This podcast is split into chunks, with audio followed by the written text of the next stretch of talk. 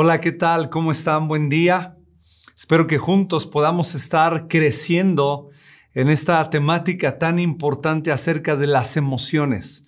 Y antes de continuar y avanzar, quiero decir la importancia de las emociones, tanto que todas las respuestas que necesitamos a esto las encontramos en la palabra de Dios en la escritura. En ella tenemos la plenitud para saber conducirnos de una manera saludable nuestras emociones.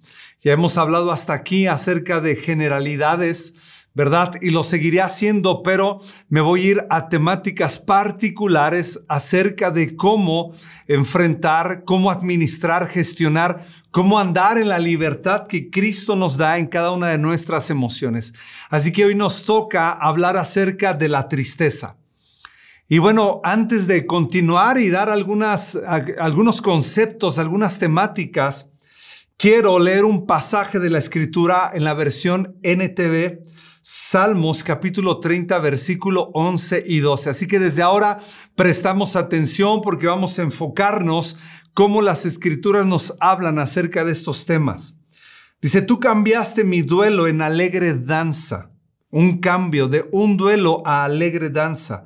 Me quitaste la ropa de luto y me vestiste de alegría, para que yo te cante alabanzas y no me quede callado. Oh Señor mi Dios, por siempre te daré gracias. Una de las cosas que me llama mucho la atención de este versículo es que el salmista hace referencia a la única y exclusiva intervención de Dios para cambiar de un estado a otro. No se trata de nosotros. ¿Verdad? No se trata de sentirse bien, se trata de caminar en la libertad que Cristo Jesús ya nos ha dado. Y el salmista de manera muy clara lo dice, tú cambiaste, tú eres quien cambió un estado en mí para pasar a otro estado, en este caso de un duelo a alegre danza, en este caso de ropas de luto, a vestirlo de alegría de cantar alabanzas y ya no quedarse callado. Así que es Dios quien hace una intervención poderosa sobre nuestras vidas. Vamos a orar para que Dios prepare nuestro corazón para este tiempo. Señor, gracias. Nos damos cuenta que eres tú quien cambia, Señor, nuestro estado, Dios, en nuestras emociones, a la plenitud de Cristo, a la vida de Cristo, a tu perfecta voluntad, Señor. Y ahora que veremos juntos este tema de la tristeza, Señor, ah, rogamos que abras nuestro corazón y nuestro entendimiento en Cristo Jesús. Amén. Amén.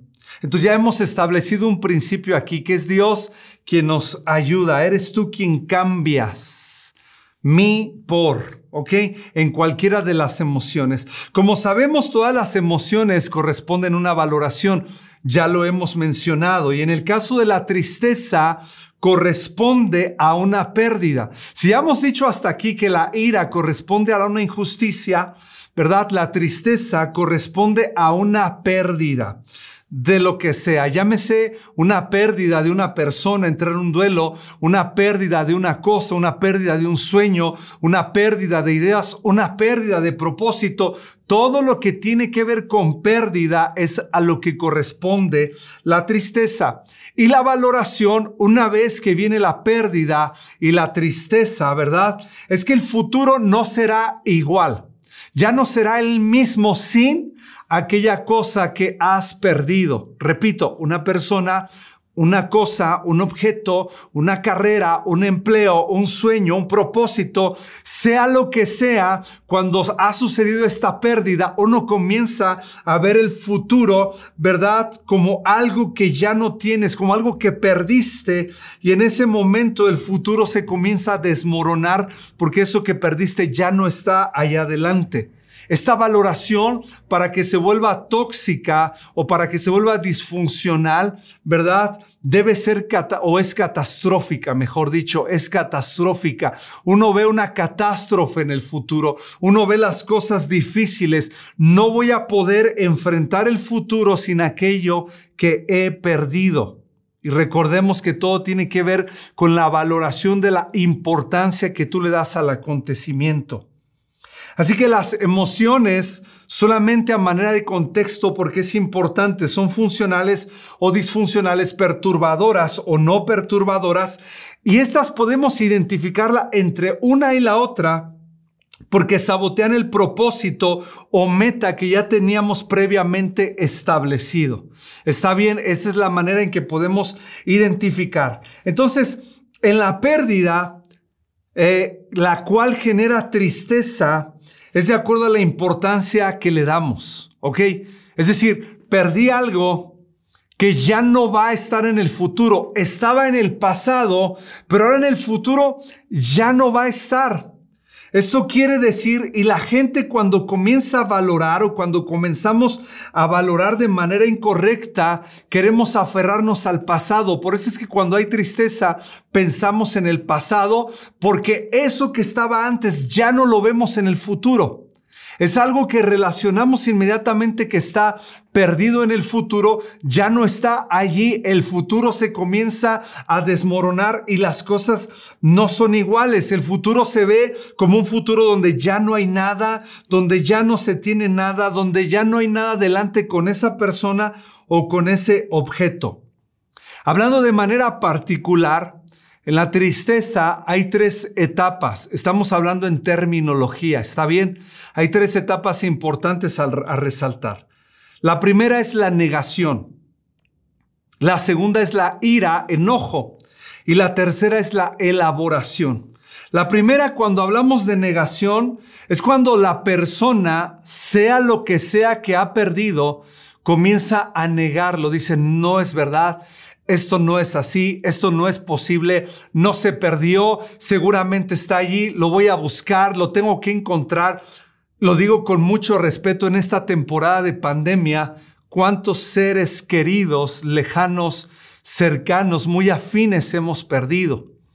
En algún momento recibí alguna llamada de alguien que había perdido ¿verdad? A alguien tan cercano, pero tan cercano que era la persona en esta tierra más importante para ella. Y cuando recibimos la llamada nos dijo, mi esposo acaba de morir. Yo no sé cómo le hagamos, lo tenemos que sacar de este lugar vivo. ¿Te imaginas qué fuerte entrar ese proceso? Y lo menciono porque tal vez tú estás atravesando por una tristeza, tú estás atravesando por una pérdida de cualquier cosa y quiero decirte en el nombre de Jesús que el Señor es tu ayudador, que el Señor es quien cambia esta tristeza, este duelo en alegre danza. Por supuesto que hay un proceso, un proceso que le pertenece al Espíritu Santo, un proceso donde Dios quiere sanar áreas y posicionarse en el centro de tu vida, un proceso donde Dios quiere comenzar a limpiar, a restaurar y a cambiar la condición del corazón. Y sé que esto es un proceso y que es difícil, pero esta primera etapa, cuando existe un duelo de lo que sea que hayamos perdido, se llama una negación. Piensa en un objeto.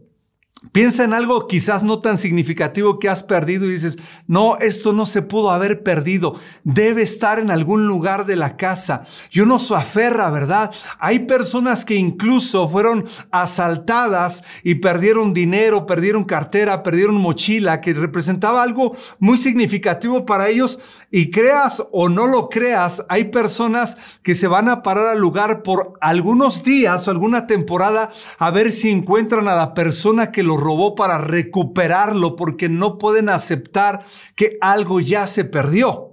Entre muchos otros casos o ejemplos que pudiera establecer en esta, en, en esta conferencia, en este momento, para decirte que muchas veces, de acuerdo a la importancia, nos aferramos a recuperar lo que hemos perdido y manifestamos negación. La segunda etapa es la ira o el enojo. A veces decimos, pero ¿cómo es posible? Ya sea que te enojes con la persona o contigo mismo. A veces decir, ah, pero ¿cómo fue posible si yo sentía una corazonada de que no debía salir? ¿Por qué lo hice? ¿Por qué salí? Tal vez era Dios hablándome, diciéndome que no saliera porque me iban a asaltar. Pero ¿cómo es posible y te enojas contigo, verdad? O a veces en este tiempo de duelo, en ese tiempo, ¿verdad? Donde hemos perdido a alguna persona, Decimos, Él debió haber hecho más por sí mismo. Él debió haberse cuidado. Yo ya le había dicho que cuidara su salud por si le daba COVID, no fuera a perder la vida. Lo digo con mucha sensibilidad, queridos. Estamos hablando de la tristeza que embarga el corazón de manera desmedida y que no es el plan de Dios y que no es el propósito. Ahorita hablaremos de esa tristeza que es normal, que es dentro del plan de Dios y hablaremos de esa tristeza que es perturbadora. Pero regresando al aire del enojo, a veces decimos, debió haber hecho más, estoy molesto, estoy enojado porque dejó esto, porque dejó aquellas situaciones sin arreglar, o enojado si no le hubiera llevado, si le hubiera llevado al hospital y, y nos enojamos con nosotros mismos, o algo que perdimos, ¿por qué lo puse allí? ¿Por qué si iba en el taxi? O en el Uber o donde sea, ¿por qué no me amarré la bolsa y me la puse aquí? ¿Por qué la tuve que poner al lado? Y es normal hasta cierto punto decir esas cosas, pero no es normal cuando alguien lleva meses o días o semanas pensando en lo mismo. Un hombre se acercó en algún momento a un terapeuta, un psiquiatra, y le dijo, hey doctor, perdí mi empleo y estoy triste porque lo perdí. No debía haber perdido mi empleo. Y el, y, el, y el terapeuta le dijo, hey, por favor, es normal que te sientas triste. Y este hombre le dice, pero es normal sentirme así después de tres años. Entonces, es algo que tenemos que aprender a identificar y darle el valor adecuado a la valoración de un momento difícil de un momento triste. Repito, darle la valoración conforme a cómo las escrituras, la palabra de Dios nos enseña de acuerdo a la libertad que tenemos en Cristo, de acuerdo a la sanidad, al bálsamo de Dios sobre nuestro corazón, Dios no está ignorante de nuestros sentimientos, Dios no está ignorante de nuestras emociones, Dios no ignora todo aquello que está golpeando nuestro interior. Y la mejor manera de llevar y someter nuestras emociones como la tristeza delante de Dios es decirle lo que estamos atravesando, abrir nuestro corazón para que venga su bálsamo, su sanidad a nuestras vidas. Y la elaboración es cuando comienzas a armar el rompecabezas de aquello que se rompió, de aquello que se fragmentó. Si bien de manera propia la ira corresponde, perdone, la tristeza corresponde a la pérdida y que el futuro sin eso ya no será el mismo, si bien entendemos pasajes como en el libro de Isaías, que dice, porque mis pensamientos son de bien y no de mal, para daros a futuro el fin que ustedes buscan, para bendecirlos. Mis pensamientos para ustedes a futuro son buenos. Allí sabemos que Dios, cuando tenemos nuestra confianza asegurada, plena, afianzada, aunque en este momento yo esté sintiendo que tal vez las cosas no sean fáciles ni sencillas, puedo confiar en Dios, puedo descansar en Dios, puedo entregarle mis cargas, puedo entregarle mis ansiedades y decir, Señor, yo te creo porque tú a menudo hablas del que el futuro será bueno, decirle al justo que le irá a futuro, que le irá bien. Yo te digo a ti que estás atravesando por una tristeza, por una dificultad, por un duelo, por una pérdida de cualquier índole que ha golpeado tu corazón y que quiere abrazarte, hey, en el nombre de Jesús, Toma valentía, toma fuerza, pero sobre todo toma fe para creerle a Dios que lo que viene va a ser bueno, que lo que viene estará bien porque Dios quiere bendecirte y porque su mano está sobre ti. Entonces, una cosa es cuando se cae el ánimo para empezar a diferenciar entre una tristeza y una depresión. ¿Ok? A veces la gente se siente triste y piensa que está deprimida y no necesariamente. Obviamente el que sí está deprimido está triste. Una cosa es cuando se cae el ánimo y otra es cuando se cae el futuro. Una cosa es cuando se cae el ánimo, todos hemos estado desanimados en algún punto de nuestras vidas, todos algo en lo que estábamos animados, un día nos sentimos desanimados, pero el Señor en su gracia hace que recuperemos el ánimo en la fe, descansando a través de palabras de aliento de otros, confiando en el Señor, en su propósito. Pero ya otra cosa es cuando se cae el futuro a pedazos con todo y todo. Una es perder el ánimo y otra cosa es perder el propósito. Y aquí es cuando comenzamos a identificar si estamos bajo tristeza o bajo una depresión, cuando estamos bajo o hundidos, perdiendo ya el propósito. Y voy a poner un ejemplo. ¿Ok? No es lo mismo estar, no es lo mismo estar triste que estar en un estado de tristeza. Lo voy a repetir. No es lo mismo estar triste a encontrarte en un estado de tristeza.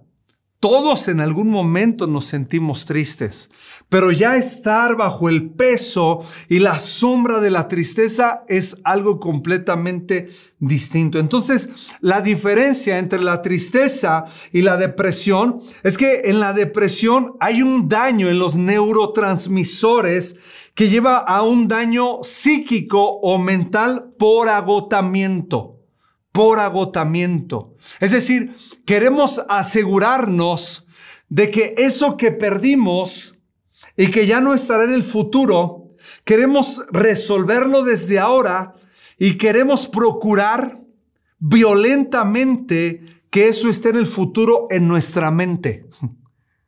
Y eso nos desgasta mentalmente, psíquicamente, que tarde que temprano perdemos concentración, perdemos ánimo, perdemos el buen descanso, comienzan los insomnios, comienzan muchas otras cosas más. Ya lo hemos mencionado y lo seguiremos haciendo. Vienen las enfermedades. Cuando hay depresión, ya trae un golpe a tu cuerpo, trae un daño a tu cuerpo, ya no reciben estímulos los neurotransmisores y ya comienza a haber un daño en tu cuerpo, tanto eh, renal como eh, este, de, de los intestinos, ¿verdad? Gastrointestinal, como en el, como en todo el sistema cardiovascular, eh, cuestiones mentales completamente trastornos. Pero esa es la razón, ya una depresión, hay un daño psíquico por agotamiento, ya no recibe estímulos, ya afecta el cuerpo, es una afección psicobiológica. Ok, ya es una afección psicológica, eh, psico, ah, ya es una afectación mayor psicobiológica. Hablar de depresión tenemos que considerar algunas cosas de manera muy puntual. Está bien para poder identificar también. En la depresión ya hay una tristeza profunda. Y hay algo mucho más a fondo, tanto que la persona ya no quiere asearse, ya no quiere ah, eh, levantarse de la cama, se la puede eh, pasar dormido todo el día sin salir de su cuarto. Hay desesperación. Hay irritabilidad constante y continua, hay pensamientos negativos recurrentes, hay aislamiento. Ahí tenemos que comenzar a poner atención y cuidado si nos está sucediendo a nosotros o si le está sucediendo a alguien muy cercano a nosotros. Tenemos que ayudar, tenemos que fortalecer, tenemos que orar. Incluso en algunos casos, en algunos casos se necesita buscar ayuda profesional y esto es importante.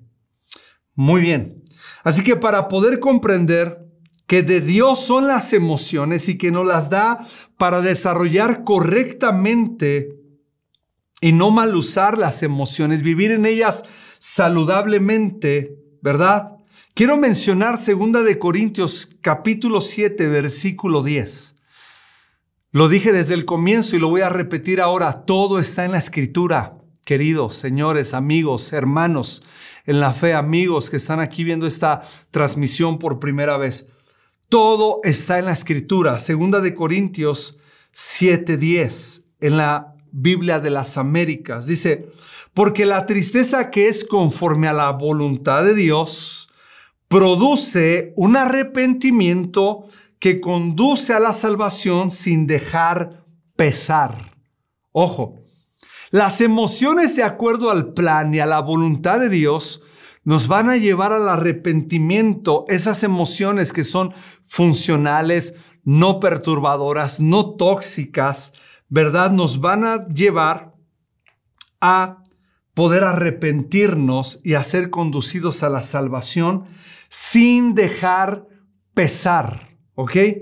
Dice, pero la tristeza del mundo o la tristeza del mundo, aquella que produce muerte, lo vuelvo a mencionar, pero la tristeza del mundo produce muerte. ¿Te das cuenta la diferencia? Una te produce vida y la otra te produce muerte. La que es funcional, la que es en medio de la voluntad de Dios, nos va a producir arrepentimiento que nos va a conducir a la salvación sin dejar pesar.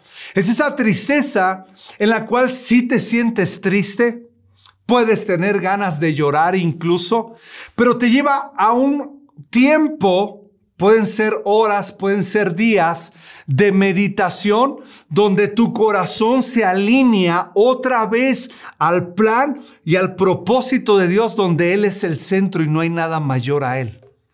Entonces, después de salir de ese proceso o de ese tiempo de tristeza, cuando te lleva al arrepentimiento y te deja sin un pesar, sin un cargo, sin esa piedra pesada de tristeza, te va a llevar a vida, te va a llevar, si vas ya en otra dirección, te va a llevar en una corrección absolutamente de Dios para que puedas caminar en su propósito.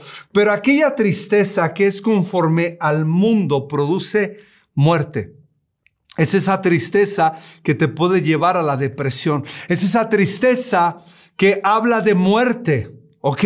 Y esa muerte no solo está hablando de esa muerte física, sino caminar sin propósito, caminar sin amar, caminar sin dejarte amar, caminar sin escuchar a otros, caminar sin escuchar la voz de Dios, caminar, pero por dentro estar muerto.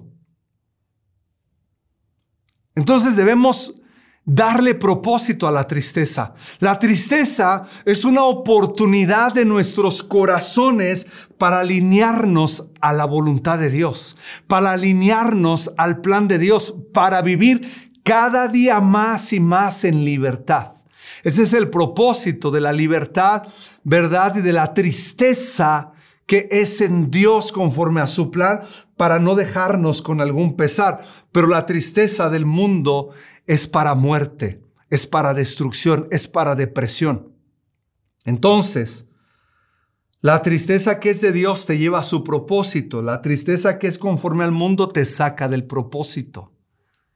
¿Cuántos algún día hemos estado deprimidos? No sentimos propósito. No solo no ánimo ni ganas, sino no sentimos propósito. No vemos al futuro, el plan de Dios. No vemos eh, tantas cosas que están a nuestro alrededor porque se perdió el propósito. Esa es la voluntad, ese es el plan de la tristeza del mundo.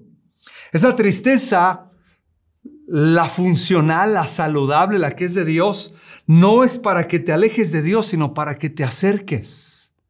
Ese es el propósito de esa tristeza. La tristeza es parte de la vida para resolver la pérdida y poder así madurar y crecer cada día más y más. Si recuerdas, hablando de la tristeza que es funcional, que nos enfoca y nos direcciona al plan de Dios, si recuerdas al Señor Jesús, cuando leemos en Mateo capítulo 14, versículo 12, dice, oyéndolo Jesús, se apartó de allí, ¿verdad? En una barca, un lugar desierto y apartado. ¿Qué había pasado? En el versículo 12 dice que sucedió.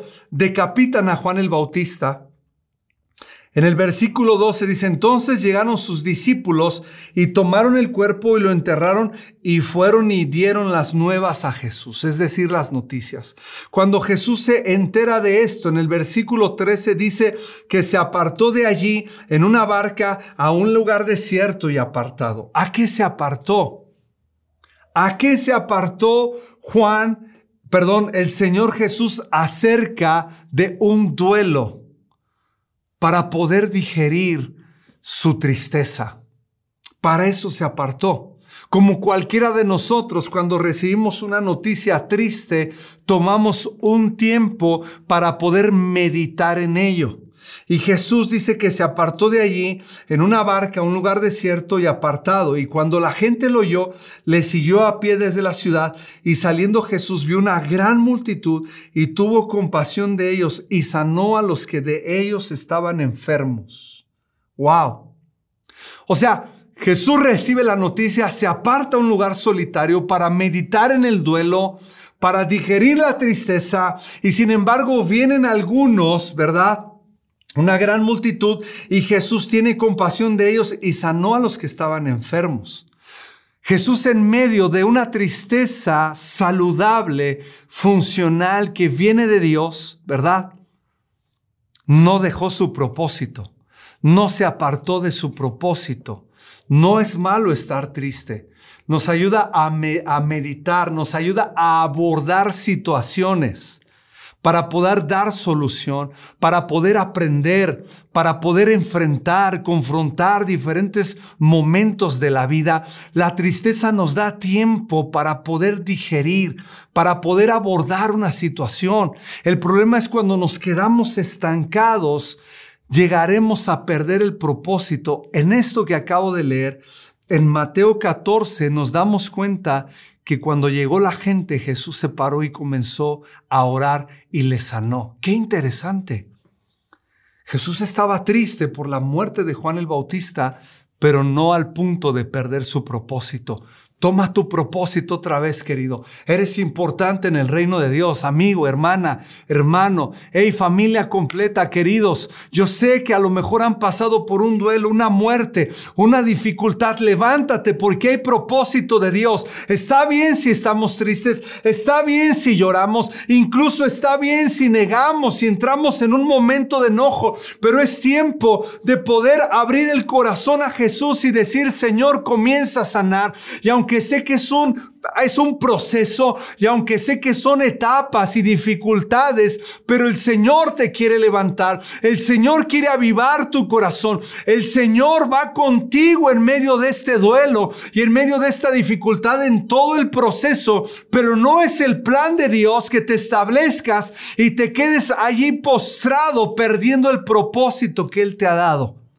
Y lo digo con mucha sensibilidad. Un duelo, hablando médicamente, médicamente, un duelo te puede llevar de tres a seis meses a un año de una pérdida de un ser querido, de un esposo, una esposa, un hijo, etcétera, un padre. El Señor tiene la capacidad de sanarnos, de restaurarnos, de liberarnos, de quitar esa tristeza, como bien mencionamos en un comienzo. Tú cambiaste mi duelo en alegre danza. Dios quiere sacarnos de este estado. Porque hay una tristeza que es funcional, pero una tristeza que es tóxica. A veces las personas solo quieren sentirse así. A veces la gente solo quiere estar triste. A veces ellos son los que quieren sentirse así. Estar en la melancolía, es decir, estar triste en el presente con el pasado. Y si este es tu caso, es esa mezcla morbosa, porque hay cierto placer en estar triste, pero aunque sientas placer, te estás perdiendo de tu propósito. Créame, hay gente que siente placer por estar triste. Hay gente que dice, wow, hoy no he estado triste, me voy a poner triste. En serio, créeme. Pero te lo repito en, esta, en este día, te lo repito una vez más, no es la voluntad de Dios, no es el plan de Dios, porque Dios quiere encaminarte a tu propósito por medio del arrepentimiento y por eso es que podemos a veces sentir tristeza, pero la tristeza que viene del mundo es para muerte, para destrucción. No es el plan que sintamos placer y que tengamos esa mezcla incorrecta de sentir placer por estar triste. No estamos en el propósito. Algunos pudieran pensar que está bien, pero ya no estamos disfrutando de la vida. Ya dejamos de sentir. Tal vez tú ya dejaste de sentir. Tal vez tú ya te acostumbraste a la tristeza. Tal vez la tristeza es lo que pudiera estar alimentando tu alma, el sentirte de manera equivocadamente funcional, pero no es así. Vamos a caminar en el plan de Dios. Hay tanto por qué sonreír, hay tanto por qué agradecer, hay tanto por qué disfrutar. El salmista termina diciendo en el primer versículo que leímos, por siempre te daré gracias, no me quedaré callado. Y Dios quiere habilitar en nuestro corazón. Sabes, en el libro de Éxodo, el pueblo de Israel, o por lo menos algunos decían, estábamos mejor en Egipto. Ellos decían, estábamos mejor allá. Tenían su enfoque y su mirada en el pasado. La escritura misma nos enseña que nunca diremos con sabiduría. Nunca digas cuál es la causa de los tiempos pasados, cuál es la causa de que los tiempos pasados fueron mejores que estos, porque nunca de esto preguntarás con sabiduría. Eclesiastés capítulo 7, versículo 10. No, Dios tiene buenas cosas para ti y para mí en el futuro. Dios tiene grandes planes para ti, para mí, para tus hijos y para mis hijas. Dios tiene grandes planes y grandes propósitos en lo que viene. Es verdad que perdimos algo. Es verdad que hay un duelo. Es verdad que duele. Es verdad que hemos llorado. Pero también es verdad que lo que viene es bueno, no, no he visto a justo desamparado ni a su simiente que mendigue pan. Y no solamente tiene que ver este versículo con la provisión, tiene que ver con que Dios va contigo, con que Dios camina contigo, con que Dios cumple sus promesas a tu vida y a la mía. Así que podemos confiar en medio del duelo y la tristeza, en medio de una dificultad, en medio de una pérdida, podemos confiar que lo que viene es bueno. Podemos confiar así. Quiero terminar con un ejemplo bíblico. Lo hicimos recientemente el mes pasado en nuestro tiempo con Dios. Y lo encontramos en jueces capítulo 18.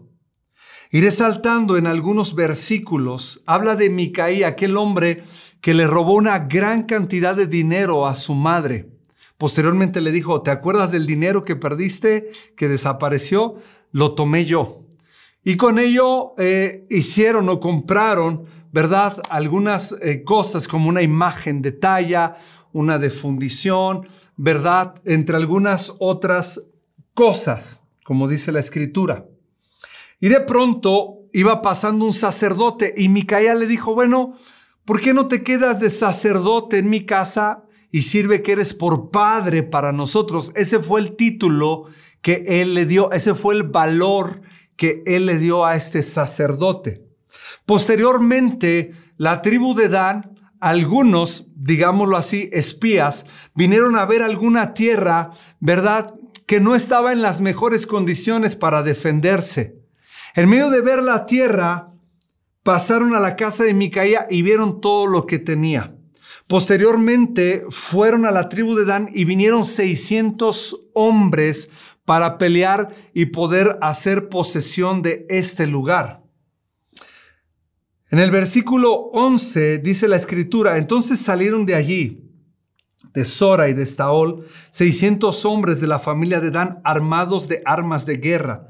Fueron y acamparon en Kiriat Yarim, en Judá por lo cual llamaron a aquel lugar el campamento de Dan hasta hoy. Está al occidente de Kiriat Yarim. Y de allí pasaron al monte de Efraín y vinieron hasta la casa de Micaía. Ahora no eran esos cinco hombres, ahora ya eran los 600 hombres que pasaron a la casa de Micaía. Versículo 14. Entonces aquellos cinco hombres que habían ido a reconocer la tierra de Lais dijeron a sus hermanos, ¿No sabéis que en esta casa hay efod y terafines y una imagen de talla y una de fundición? Cuatro descripciones de cuatro cosas. Mirad, por tanto, lo que habéis de hacer. Entonces llegaron, llegaron a la casa de Micaía, ya hicieron la descripción de lo que había, versículo 18 del capítulo 18.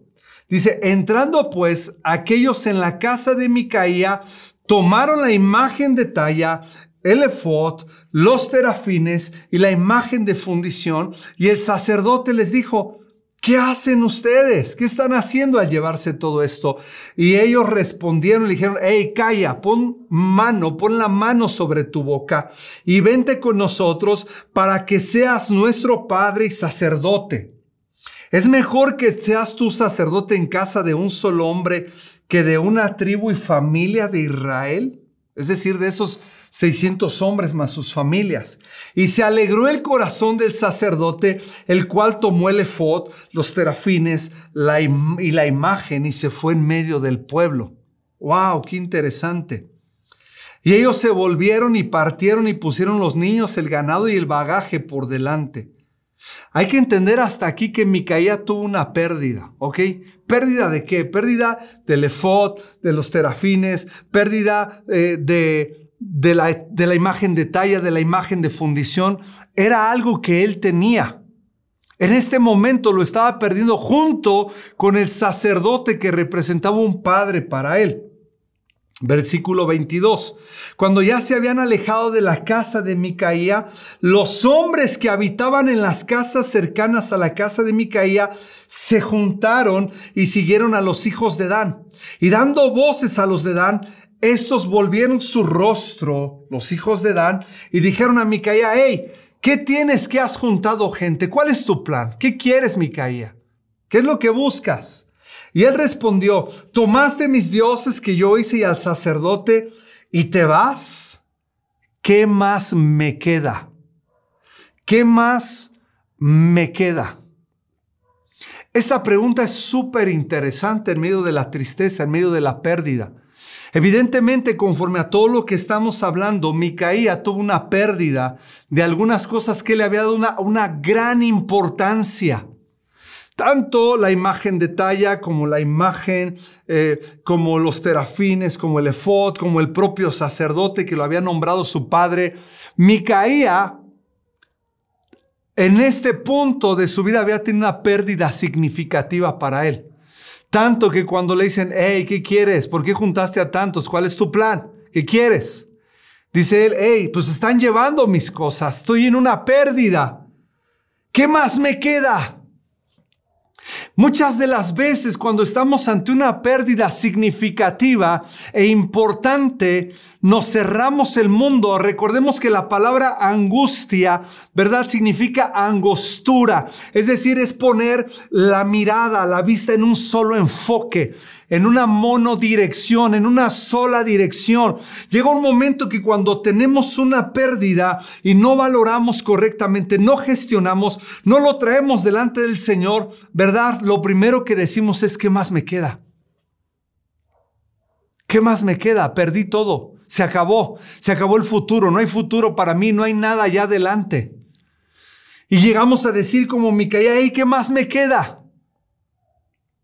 Y luego dice, ¿por qué pues me decís qué tienes? Dice Micaías, ¿por qué me dicen qué tienes? Y los hijos de Dan le dijeron, no des voces tras nosotros, no sea que los de ánimo colérico os acometan y pierdas también tu vida y la vida de los tuyos. Wow. A mí me impresionó mucho cuando yo leí esto. ¿Por qué? Sencillamente porque a veces cuando estamos en un estado de tristeza, solo estamos en un solo enfoque y no y decimos qué más me queda y no estamos viendo todo lo que hay alrededor, lo que sí nos queda.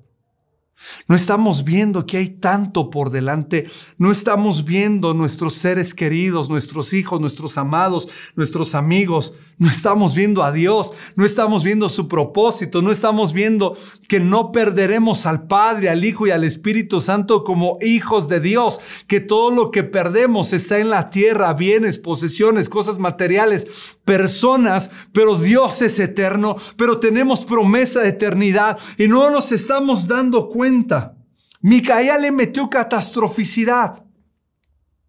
En las pérdidas tenemos que aprender a dar el valor adecuado. A veces damos valores inadecuados, excesivos, catastróficos. Vamos, Micaía tenía su mamá, tenía un hijo que si tú lees capítulos atrás, versículos atrás, te darás cuenta, tenía una vida por delante, tenía trabajo, tenía relaciones, tenía amistades, tenía personas importantes en su vida, tenía muchas cosas, pero llegó a un punto que la pérdida le dejó ver solo un enfoque y dijo, ¿qué más me queda? Como tal vez muchos estamos en este estado diciendo, se perdió esto. Solo quieres mirar atrás porque es el único lugar donde lo encuentras. No quieres mirar al futuro porque ya no lo ves. Pero realmente lo que estamos dejando de ver es la gracia, la providencia, la abundancia y la provisión de Dios para nosotros. Hay un plan, amados. Hay un propósito. Yo sé que ha sido doloroso. Pero vamos a quitarle la catastrofidad. No, no estoy diciendo que quitemos el dolor al acontecimiento.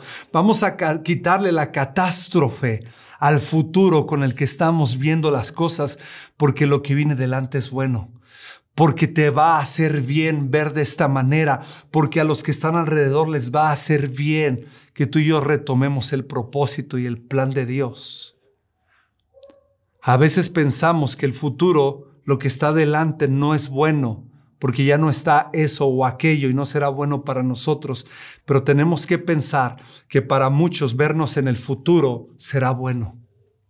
Pero tenemos que pensar que para muchos que nos aman y que está alrededor, vernos a nosotros en el futuro funcionales, caminando en la voluntad de Dios y en el propósito va a ser bueno.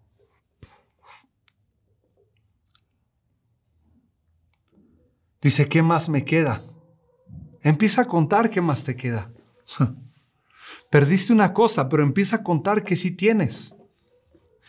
A lo mejor perdiste, Micaía perdió cuatro cosas que por cierto tiene que ver con la idolatría ni siquiera tiene que ver con el plan de Dios, ni con el propósito de Dios. Había puesto su alta valoración, su alto afecto, su alto amor, su alta pasión en lo que no es Dios. Y muchas veces nos, metemos en terrenos peligrosos cuando le damos cuenta, no muchas veces, siempre nos metemos en terrenos peligrosos y en problemas cuando le damos un lugar a las cosas que no deben de tener. Hay cosas que han ocupado el lugar de Dios y no es así. Nada debe ocupar el lugar de Dios. Él es inigualable, Él es incomparable. Pero este hombre puso sus sentidos, sus emociones, sus sentimientos en lo que no era Dios. Tarde que temprano seremos defraudados cuando ponemos nuestros afectos y todo el peso de nuestra atención en cosas que no son Dios tarde que temprano. No es que no debamos amar las cosas, ama a tu prójimo como a ti mismo. Pero cuando nuestros afectos rebasan el orden correcto y adecuado de, los golpes van a ser demasiado fuertes. Luego le dicen, hey, ¿quieres perder también tu vida?